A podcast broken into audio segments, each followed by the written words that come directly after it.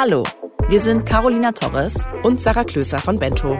Wir sprechen in unserem Podcast mit jungen Menschen über ihre Berufe. Wir wollen wissen, was sie antreibt und was ihnen besonders wichtig ist. Und darum fragen wir sie, und was machst du so?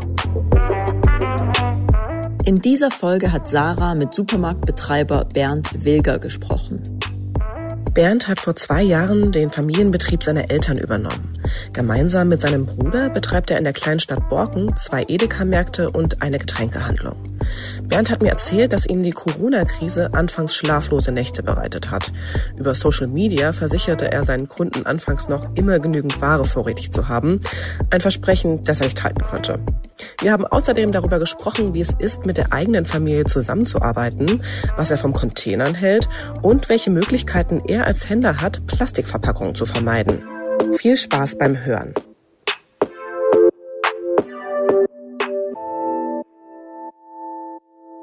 Die heutige Folge wird dir von LinkedIn präsentiert. LinkedIn ist mit mehr als 675 Millionen Mitgliedern weltweit die größte digitale Plattform für beruflichen Austausch. Allein im deutschsprachigen Raum zählt LinkedIn 14 Millionen Mitglieder. Hier kannst du dir ein Profil anlegen, das deine Stärken zeigt und dich mit Kollegen, Branchenexpertinnen oder Wunscharbeitgebern vernetzen. Du kannst an Online-Kursen teilnehmen, nach spannenden Jobs suchen und dein Netzwerk pflegen. Mit anderen Mitgliedern kannst du dich über aktuelle Entwicklungen in deiner Branche, über Tools oder Arbeitsmethoden austauschen. Die LinkedIn Community ist einzigartig in der Art und Weise, wie sich Mitglieder aktiv unterstützen. In deinem Feed findest du immer relevanten Content für dein berufliches Weiterkommen. Melde dich unter www.linkedin.de an und bau dir dein eigenes Netzwerk auf, um von der Community zu profitieren. Ganz nach dem Motto, gemeinsam ist das neue Ich. Hallo zusammen, ich habe mir heute wieder ein provisorisches Studio mit Hilfe von Decken in meiner WG eingerichtet. Falls der Ton also nicht so gut sein sollte wie sonst, bitte ich das zu entschuldigen. Mir ist heute per Videocall Bernd Wilger zugeschaltet. Hallo Bernd. Hi Sarah. Bernd, du bist 28 Jahre alt und kommst aus Borken. Das liegt in Nordrhein-Westfalen. Erzähl mal, was machst du so? Genau, es liegt im schönen Münsterland und ich betreibe mit meiner Familie zusammen Supermärkte hier. Ich nehme an, dass sich deine Arbeit durch die Corona-Pandemie ja auch massiv verändert hat. Beschreib doch bitte mal einfach in ein, zwei Sätzen, wie dein Arbeitsalltag zurzeit aussieht. Also arbeitest du jetzt zum Beispiel mehr?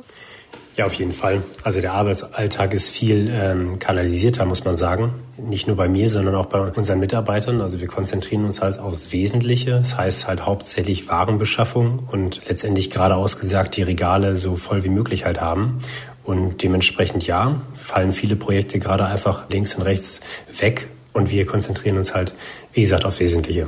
Das heißt, hast du noch einen normalen Acht-Stunden-Tag oder ist das mittlerweile schon ein bisschen mehr. Ja, also man darf jetzt verraten, wir nehmen das ungefähr Mitte April hier auf und zu dieser Zeit jetzt ähm, hat sich das schon so ein bisschen gelegt. Also wir hatten natürlich letzte Woche halt eine extreme Osterwoche, aber da kam halt vieles zusammen.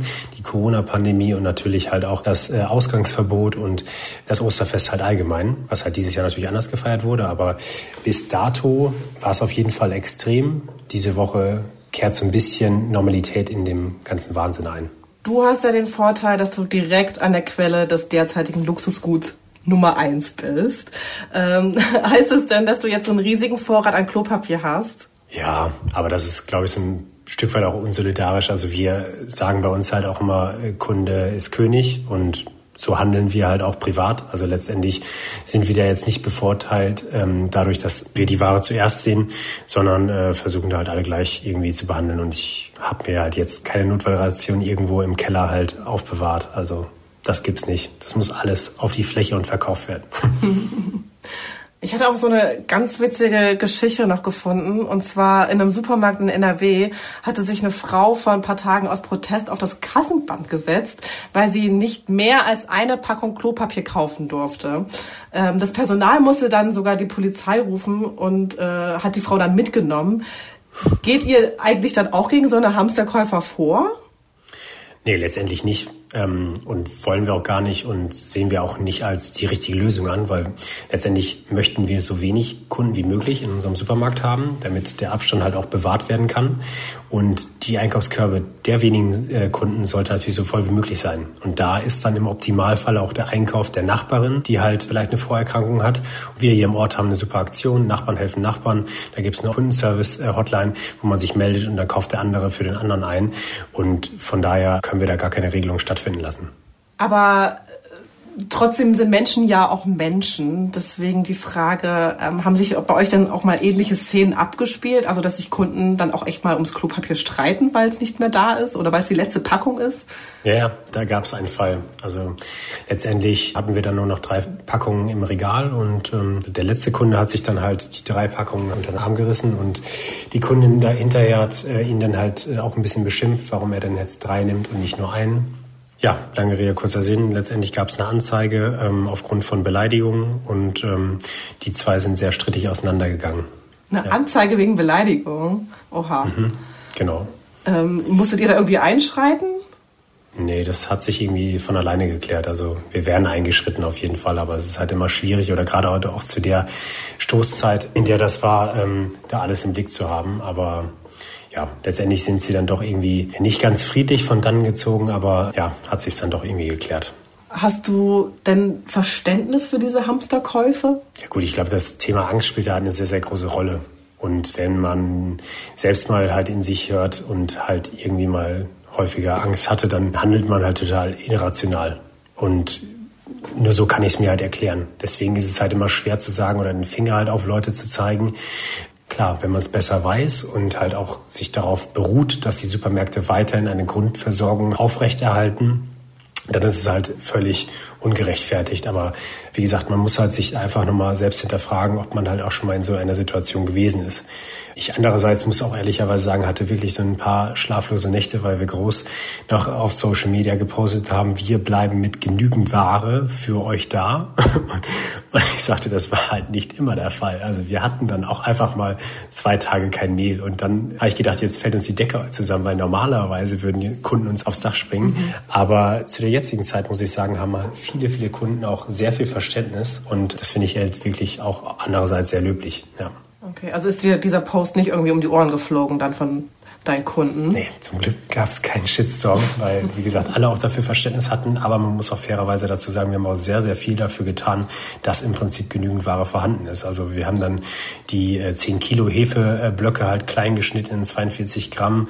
Unsere Küche war halt eigentlich nur damit beschäftigt, Hefe zu schneiden, anstatt Convenience zu braten und ähm, haben dann links und rechts halt Mehl besorgt und Toilettenpapier. Und es ist halt dann mal ein bisschen kreuz und quer gegangen, aber wir hatten zumindest ziemlich häufig die Regale einigermaßen gefüllt. Okay. Ich kann mich nämlich auch noch daran erinnern, als die Corona-Lage hier vor ein paar Wochen ja wirklich ernst wurde. Da war ich in meinem großen Supermarkt sozusagen um die Ecke einkaufen und habe zum ersten Mal halt gesehen, dass echt so viele Regale völlig leergefegt waren. Und das war irgendwie auch so surreal für mich, weil ich hätte das eigentlich nie für möglich gehalten, dass wir, die wir ja im Überangebot leben, mal Versorgungsengpässe haben. Nun bist du dafür verantwortlich, dass die Regale in deinem Markt immer befüllt sind. Also wie, wie war das für dich? Standest du da unter Druck? Also wie hat sich das für dich angefühlt? Es war schon irgendwie ein interessantes Gefühl, was jetzt nicht zwingend gut war. Also letztendlich möchte man ja meinen, okay, hey, die Supermärkte machen gerade ihren Umsatz des Lebens, muss sich super anfühlen, aber ich habe dann eher so ein bisschen das große Ganze halt im Blick gehabt. Also sprich, ah, unsere Mitarbeiter, die halt auch irgendwie geschützt werden müssen, weil sie halt in so einer Art Pandemie-Kochtopf stecken. Da können sie nicht raus. Und wenn es dann passiert, dann passiert es halt. Toi, toi, toi, bisher noch nicht. Das war halt auf jeden Fall ein großer Punkt, äh, der mir halt da Sorge bereitet hat. Und äh, letztendlich halt auch die Weitsichtigkeit unserer gesamten Wirtschaft. Weil was hilft es mir, wenn ich kurzfristig halt Erfolg habe? Ich bin ein Vollsortimenter und habe dementsprechend halt auch Personal und halt auch Preise hat an Regal stehen. Da ist ein Discounter zum Beispiel ganz anders aufgestellt. Weil ne, was passiert, wenn es der Gesamtwirtschaft irgendwie schlecht geht? Ja, da wird letztendlich irgendwann halt auch beim Discounter eingekauft und die Kunden werden wesentlich preissensibler. Hm. Ja, du sprichst da was an, ne? Mit deinen Mitarbeitern und Mitarbeiterinnen. Ähm, mittlerweile gibt es ja zum Glück auch eine Art Schutz, also mit den Plexiglasscheiben und mit dem Mindestabstand. Da ist ja auch überall immer so ein Absperrband abgeklebt. Bei euch vermute ich jetzt mal auch. Und ich habe ja auch schon Kassiererinnen gesehen, die teilweise so Einweghandschuhe tragen. Wie hältst du denn deine Mitarbeiterinnen und Mitarbeiter bei Laune, tagtäglich zur Arbeit zu kommen, wo sie ja eigentlich echt so der Gefahr einer Ansteckung ausgesetzt sind? Ja, es ist schwierig zu sagen. Also allgemein sind unsere Mitarbeiter da top eingestellt, ähm, in jeder Lage. Und selbst halt auch in der Corona-Lage haben sie wirklich eine sehr, sehr tolle Arbeit geleistet. Also waren sehr besonnen, sehr ruhig, aber natürlich auch erst dann, als wir die Sicherheitsvorkehrungen halt hochgeschraubt haben. Und dadurch, dass ich halt zwei Wochen bevor die Corona-Pandemie wirklich extremer wurde bei uns, äh, noch im Urlaub war und äh, diese Ernsthaftigkeit äh, vielleicht die ersten zwei Tage nach dem Urlaub noch gar nicht gesehen habe, hat mich mein, mein Bruder und mein Vater halt da ganz gut abgeholt und haben halt schnell darauf hingewiesen, dass wir es wirklich auch machen müssen mit Plexiglas an der Kasse und die ganzen Absperrungen, so wie das du halt angesprochen hattest. Also dementsprechend haben die Mitarbeiter sich danach natürlich auch wesentlich sicher gefühlt. Aber wir hätten das halt nicht lang so aufrechthalten können, weil man hat dann zumindest an dem dritten Tag auch gemerkt, die werden leicht nervös und halt auch völlig berechtigt, weil letztendlich, wie gesagt, dieser Pandemie-Kochtopf halt vorhanden ist. Ja. Hm. Musstest du denn dann auch öfter mal so Mitarbeitergespräche führen, weil die Angst groß wurde? Nee, zum Glück halt nicht, nicht viele ähm, oder kaum welche. Man muss natürlich den Mitar unsere Mitarbeiter halt abholen und halt nochmal darauf hinweisen, was jetzt wirklich wichtig ist. Aber ich meine, letztendlich in dieser jetzigen Zeit liest ja wirklich jeder tagtäglich die Nachrichten und halt auch meistens seriöse Nachrichten, ist halt ja besser informiert als sonst über ähm, das Weltgeschehen. Also von daher muss ich da nicht wirklich äh, viel Informationen oder Beruhigungsarbeit leisten. Und jetzt mal ganz weg von Corona, weil mich interessiert natürlich auch deine sonstige Arbeit. Du hast ja auch schon kurz erzählt, dein Markt ist im Prinzip ein Familienbetrieb. Also deine Eltern und sogar schon auch deine Großeltern äh, hatten einen Lebensmittelladen. Das heißt, du bist ja eigentlich sogar mit deiner Arbeit groß geworden. Hast du da früher auch schon mal mit einer Kasse ausgeholfen? Hm.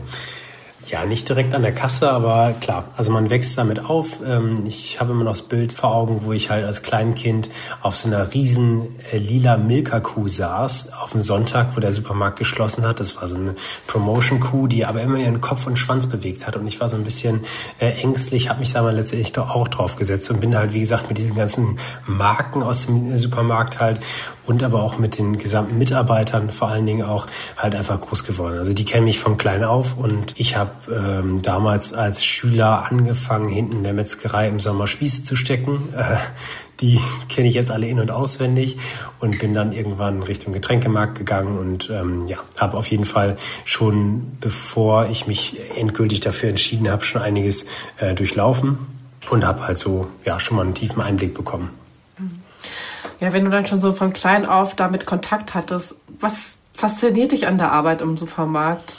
Ja, es ist halt super facettenreich. Ne? Also man hat mit allen Dingen halt irgendwie was zu tun. Es ist halt von dem Elektroniker, der jetzt irgendwo noch eine Steckdose für so einen Kühlwagen verbauen muss, bis hin zur Großfinanzierung eines äh, Supermarktes. Also es ist halt irgendwie, wie gesagt, jeder Tag was anderes und man hat sehr viel mit Menschen zu tun, was ich sehr gerne mag. Also mit unseren Mitarbeitern, die sehr viel Gold äh, oder sehr, nicht sehr viel, sondern Gold wert sind und ja, mit Lebensmitteln vor allen Dingen. Und Lebensmittel machen halt einfach Spaß, weil sie halt auch total im Wandel sind. Also das ist ja nicht irgendwie ein Produkt, was halt tot ist und was man, oder beziehungsweise ein Produkt, was halt einfach über die nächsten Jahre halt gleich bleibt, sondern da ist halt ein stetiger Wandel vorhanden und das macht halt einfach unheimlich viel Spaß. Heißt das, du bist ein Genussmensch? Ja, auf jeden Fall. Also ich bin immer auf der Suche nach neuen Trends und natürlich auch nach Delikatessen, die wir halt vielleicht noch nicht bei uns im Markt haben. Und da hole ich mir am besten halt die Tipps in der Gastronomie, weil die haben häufiger die Fühler schon noch weiter ausgestreckt. Okay, das klingt interessant. Wie funktioniert das? Was hast du zuletzt aus der Gastronomie in deinen Laden gebracht? Ja gut, es ist halt immer schwer, es eins zu eins zu sehen, aber wir können ja zum Beispiel mal über die Streetfood-Variante sprechen. Also ich reise auch super viel gerne und dann gibt's dann halt auch mal um die Ecke an einem Streetfood-Stand halt Heuschrecken so und die gibt's natürlich mittlerweile halt auch in Supermärkten, ne? ob dann halt in irgendwelchen Proteinriegeln oder bei einem unserer Events halt als Streetfood am Spieß gibt's dann halt die Heuschrecke. Sowas zum Beispiel. Ne? Aber da gibt's halt zig Varianten, wo man versucht halt das Ganze halt auf seinen Supermarkt halt umzumünzen. Du bist vor zwei Jahren mit in den Markt eingestiegen, richtig? Ja. Das heißt, dann war ja wahrscheinlich dann deinen, dein Vater oder deine Mutter am Anfang noch Chef. Wie ist es denn, wenn die Eltern dann dir sagen, was du zu tun hast? Auch an der Arbeit, nicht nur zu Hause. Ist auf jeden Fall spannend, sagen wir es so. also ich müsste lügen, äh, wenn ich jetzt sagen würde, es läuft alles glatt. Da kann ich ähm, jedem die Hoffnung nehmen, äh, beziehungsweise kenne ich sehr wenig Betriebe, wo es halt einfach ähm, sehr harmonisch abläuft. Aber ähm, ich glaube, das gehört halt allgemein zur ganzen Findung dazu. Also letztendlich müssen sich halt zwei Generationen äh, anpassen und äh, so anpassen, wie sie es die letzten Jahre halt einfach nicht gewohnt sind. Und es ist halt natürlich interessant, seine Eltern dann halt im geschäftlichen Zusammenhang zu sehen, wo man vorher halt eher in der freundschaftlichen äh, Familienebene unterwegs gewesen ist. Soll nicht heißen, dass wir jetzt gar nicht mehr freundschaftlich unterwegs sind, sondern halt einfach viel mehr über das Geschäft halt sprechen als ohnehin schon im Vorhinein. Dementsprechend bleibt es auf jeden Fall spannend. Hm. Eben, das kann ich mir nämlich echt so gut vorstellen. Wenn man ja schon als Familie zusammenarbeitet, dann spricht man wahrscheinlich auch in der Freizeit sehr viel über die Arbeit. Was sind da so die Themen bzw. Konfliktfelder zwischen euch? Ja, es ist primär so, dass natürlich jeder so seinen Aufgabenbereich halt hat und man dem anderen natürlich auch mal ganz gerne äh, Tipps geben möchte oder halt Ideen reinwerfen möchte, aber es häufig von der Seniorenseite halt natürlich so gesehen wird, dass äh, man davon ausgeht, dass diese Tipps und Ideen halt durchgesetzt werden, weil es halt in den letzten Jahren immer halt der Fall gewesen ist. Aber wie ich es vorhin schon gesagt habe, ähm, jeder ist ein Stück weit selbstständig für sich und auch selbstständig für seinen Bereich. So und trägt halt auch dafür die Verantwortung. Das muss man halt einfach dabei beachten. Du bist ja nicht alleine eingestiegen. Du hast ja auch noch einen Bruder, äh, wie ich gelesen habe, der auch mit in Familienbetrieb äh, arbeitet. Wie habt ihr euch denn da die Arbeit aufgeteilt? Also wir hätten uns das natürlich auch anders aufteilen können, aber wir haben uns klar dazu entschieden, es einfach nach einer Abteilung äh, aufzuteilen. Also sprich, mein Bruder ist für Personalfinanzen zuständig und ich für den Einkauf, Vertrieb. So haben wir halt irgendwie alles abgedeckt und können unabhängig davon, wie viele Märkte wir halt haben, halt auch agieren. Und dadurch sind wir dann auch handlungsstark. War das denn für dich dann sozusagen eigentlich immer klar, dass du in den Familienbetrieb einsteigst und äh, hattest du auch mal eine Phase, unbedingt was anderes machen zu wollen als die Eltern? Nicht zwingend komplett was anderes, sondern halt etwas anderes in der Branche. So kann man es vielleicht sehen weiß jetzt gar nicht, wie weit ich ausholen soll im Lebenslauf, aber letztendlich habe ich nach meiner Ausbildung und einer danach schulischen Ausbildung dual studiert und während dieser Zeit habe ich irgendwann den Zeitpunkt erfasst und halt meinen Eltern mitgeteilt, dass ich nach Hause kommen werde. Warum fiel die Entscheidung so? Ich wollte mir halt einfach noch ein bisschen Freiraum lassen. Also letztendlich habe ich eine klassische Ausbildung im Einzelhandel absolviert, über zwei Jahre und bin danach zur Food Akademie in Neuwied, Nähe Koblenz gegangen, was eine klasse Fortbildung halt ist für Mitarbeiter im Lebensmitteleinzelhandel. Das ist halt ein ganzer Campus, sprich die Food Akademie, die schulische äh, Seite selber, dann ein Food Hotel, wo halt einzelne Themenzimmer wiedergegeben sind und halt ein Beispielsupermarkt, wo man auch fleißig mal Fehler machen kann an der Kasse. Äh, es nimmt einen keinen böse. Und danach wollte ich halt einfach nochmal was anderes sehen als den stationären Lebensmitteleinzelhandel und bin halt in den Online-Bereich gegangen, aber auch in den Lebensmittelhandel. Und das hat mir halt auch sehr getaugt, aber ich habe halt auch gemerkt, dass ich halt einfach der Typ selbstständig bin. Das liegt mir halt einfach, ich will die Entscheidung halt gern für mich treffen, beziehungsweise dann halt auch etwas kreieren und ähm, ja, nicht zwingend jemanden haben, der mir dann von oben aus einer anderen Ebene halt nochmal dazwischen kreuzen kann. Das heißt, du bist gerne Chef? Ich bin gerne Chef, aber ich würde das nicht so autoritär sehen, wie du es gerade betont hast. also. Äh, Sondern?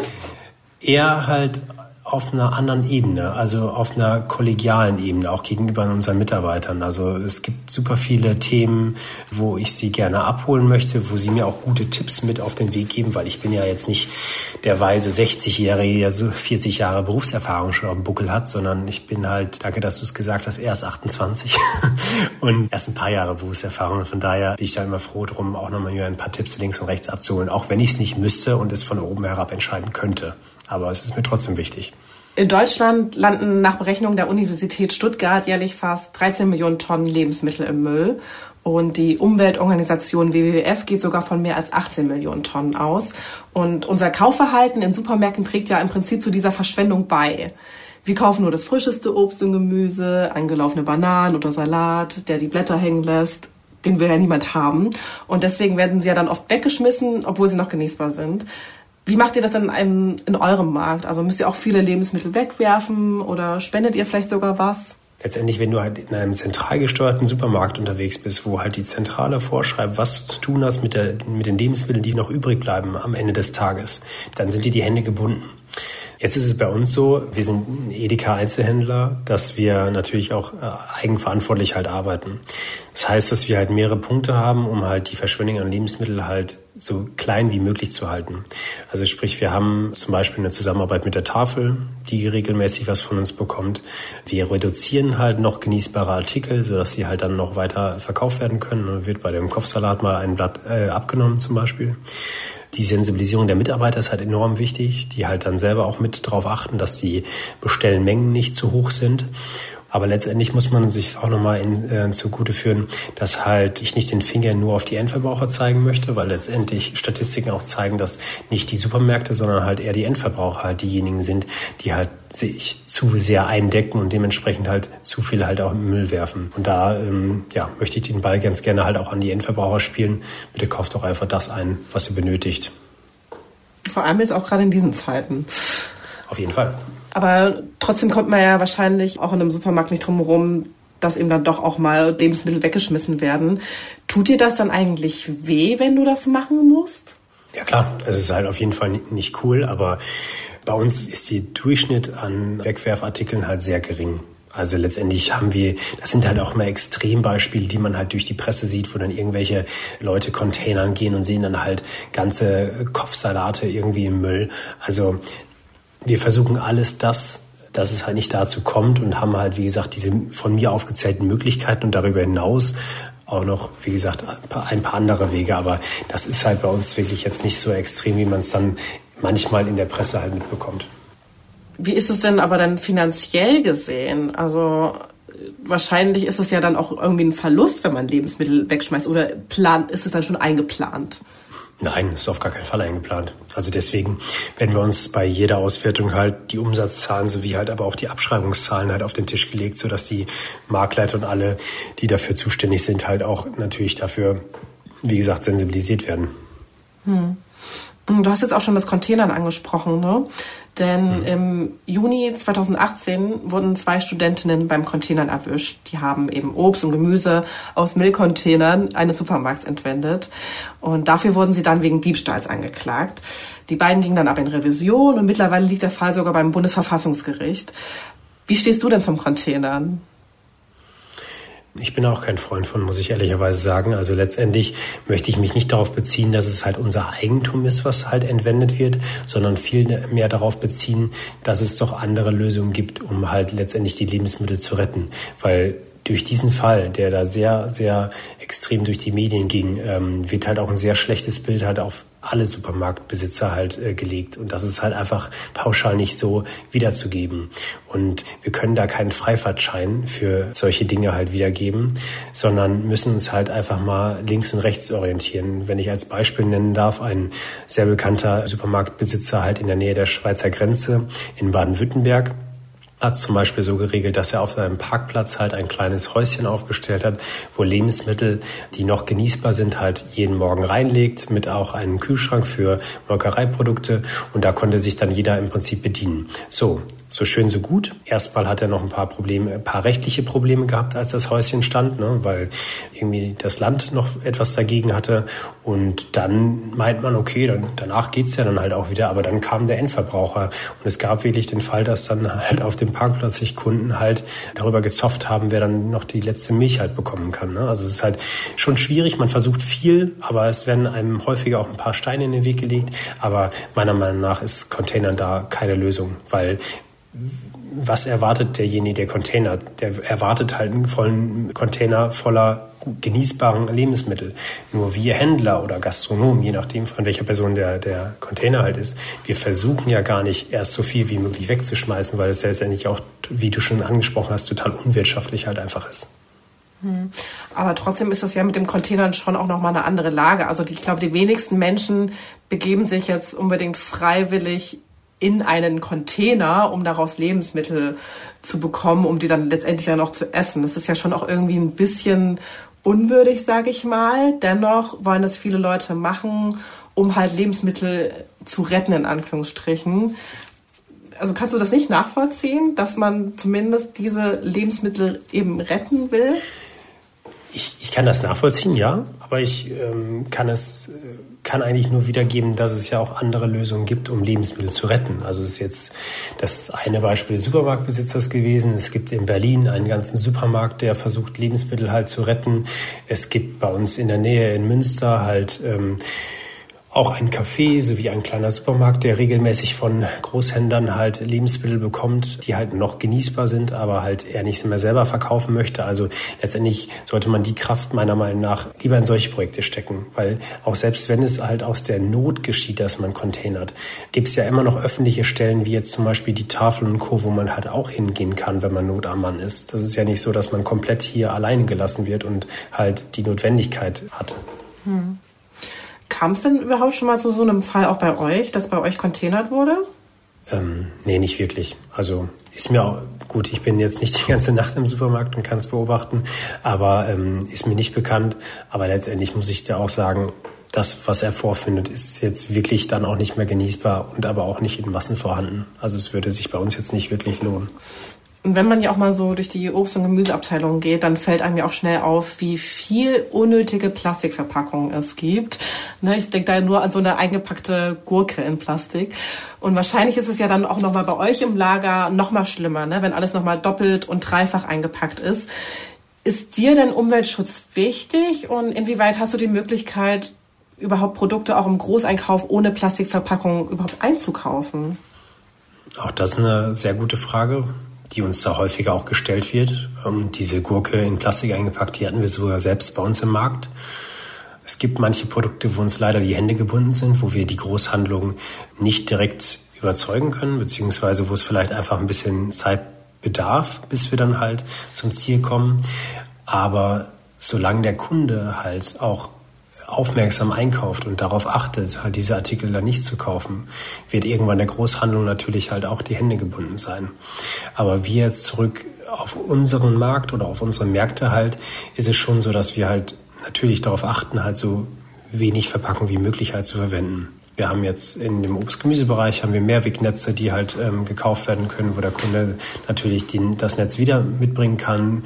Wir haben im Thekenbereich haben wir ein Mehrwegsystem aufgesetzt, wo halt äh, Kunden mit ihrer Tupperbox einkaufen können und und und. Also es wird weiterhin kommen und es werden weiterhin kreative Ideen da sein. Nur gerade im Lebensmitteleinzelhandel ist das Plastik noch nicht ganz wegzudenken. Hm. Ja, klar, es ist ja irgendwie auch ein Hygienefaktor. Und letztendlich, so wie ich das jetzt rausgehört habe, muss dann bei euch gerade ja eher so der Einzelne aktiv werden. Also der, ich meine jetzt im Sinne von der Marktleiter dann letztendlich. Aber was meinst du denn, was müsste sich denn systematisch ändern, damit es möglich wird, weniger Plastik zu verbrauchen? Es müsste auf jeden Fall, aber das kann, können wir ja nicht bestimmen, der Papierpreis halt sinken im Vergleich zum Plastikpreis, weil er ist halt einfach noch ungeschlagen, der Plastikpreis. Ähm, wenn ich dir ein Beispiel geben darf, wir haben überlegt, Papiertüten für die Obst-Gemüse-Bereich halt einzukaufen. Da lag der Preis halt einfach bei einem Zehnfachen im Vergleich zum Plastikpreis. Ähm, Wenn jetzt irgendein anderer Händler zuhört, der noch viel günstigeres Papier halt bekommt, äh, immer her damit. Aber momentan ist es halt einfach noch schwierig und manchmal halt sehr, sehr unwirtschaftlich. Also ich bin bereit, halt ein bisschen mehr Geld für die Umwelt auszugeben, aber es darf halt nicht utopisch viel sein oder mhm. viel mehr. Und würdet ihr das dann letztendlich dann auch auf den Kunden dann wieder umlegen? Also dann, dass dann diese Produkte, die dann eben im Papier eingepackt sind, dann mehr kosten? Ich meine, wenn das allein ja schon das Zehnfache kostet als Plastik, ja gut, das haben wir jetzt erstmal gar nicht eingeführt. Ähm, das, da mussten wir die Finger von lassen. Aber wenn ein Artikel allgemein im Einkauf mehr kostet, weil die Verpackung halt besonderer ist, dann müssen wir es natürlich auch auf den Kunden umwälzen. Das ist klar, ja. Hm. Ein kurzer Reminder an unseren Sponsor LinkedIn. Lernen und Netzwerken geht auch von zu Hause. Mit der LinkedIn Community kannst du täglich Neues lernen. Ob über spannende Inhalte aus deinem Feed, über angeregte Diskussionen mit deinem Netzwerk oder über LinkedIn Learning mit Kursen von praxiserprobten Fachleuten. Auf deinem Profil kannst du nicht nur deine berufliche Laufbahn darstellen, sondern detailliert deine Stärken und Fähigkeiten präsentieren und Projekte vorstellen. Oder du schreibst Selbstbeiträge zu Themen, die dich interessieren, um Feedback oder Anregungen von deiner Community zu bekommen. Du suchst ein Praktikum oder einen Job, vielleicht sogar im Ausland. Auf LinkedIn kannst du sowohl lokal als auch weltweit nach Jobs suchen und dein Profil so kennzeichnen, dass Recruiter und Personaler auf dich aufmerksam werden und bereits ein erstes Bild von dir bekommen. Nutze die Möglichkeiten von LinkedIn, von zu Hause täglich etwas Neues zu lernen und dich von der Community inspirieren zu lassen. Leg dir unter www.linkedin.de ein Profil an und erzähle deine Story. Willst du denn das Familienunternehmen auch echt so lange fortführen, dass zum Beispiel deine Kinder auch mal den Laden übernehmen oder hast du dann in der Zukunft auch noch andere Pläne? Hm, man sagt ja fast einmal Einzelhändler, immer Einzelhändler. Und von daher ich könnte mir das gut vorstellen, aber letztendlich äh, bringt das die Zeit mit sich. Also so wie mein Vater, was er sehr löblich ist, mich nicht in irgendeine Rolle gedrängt hat, so möchte ich das weder halt auch mit meinen Kindern halt handhaben. Soll sich jeder entfalten und solange jeder glücklich ist, ist halt alles in Ordnung. Das ist halt das, was ich halt auch dann den Kindern mit auf den Weg geben äh, würde. Nur weil es jetzt meine Mission ist, muss es halt nicht die Mission der Kinder sein. Hm. Und zum Schluss stellen wir immer noch eine Frage die da lautet, was wärst du, wenn du nicht Supermarktleiter wärst? Das ist eine gute Frage. Letztendlich hatte ich mal die Vision, Architekt zu werden als Kind. Ich glaube, das wäre ich auch geworden, aber mich hat dann das Supermarktgehen doch ein bisschen mehr gepackt. Bernd, vielen Dank für das Gespräch. Ich wünsche dir alles Gute, auch für deine Mitarbeiterinnen und Mitarbeiter natürlich. Viel Durchhaltevermögen in den kommenden Wochen und bleib gesund. Danke, dass ich dabei sein durfte. Das war Supermarktbetreiber Bernd Wilger. Die nächste Folge erscheint in zwei Wochen. Dann spreche ich mit Philipp Kottenberg, der als Post- und Paketbote arbeitet. Ich werde ihn fragen, wie sich seine Arbeit durch die Corona-Krise verändert hat, wie er mit dem Druck umgeht, an einem Tag bis zu 150 Pakete und zusätzlich noch Briefpost ausliefern zu müssen und welche witzigen Begegnungen er schon bei der Auslieferung an Haustüren erlebt hat. Das war der Bento Podcast. Und was machst du so? Wenn dir die Folge gefallen hat, dann hinterlass uns doch bei iTunes eine Bewertung. Wenn du selbst Lust hast, mit uns über deinen Beruf zu sprechen oder uns Feedback geben möchtest, schick uns eine Mail an und was machst du so at bento.de oder schreib an unseren Bento-Account auf Instagram oder auf Facebook. Wir bedanken uns bei allen, die uns bei dieser Folge unterstützt haben. Vor allem bei Thorsten Reitzek, Johannes Kückens, Tim Verhardt, Inkent Worak und Sebastian Maas. Unsere Musik kommt von Ole Bostelmann. Bis bald!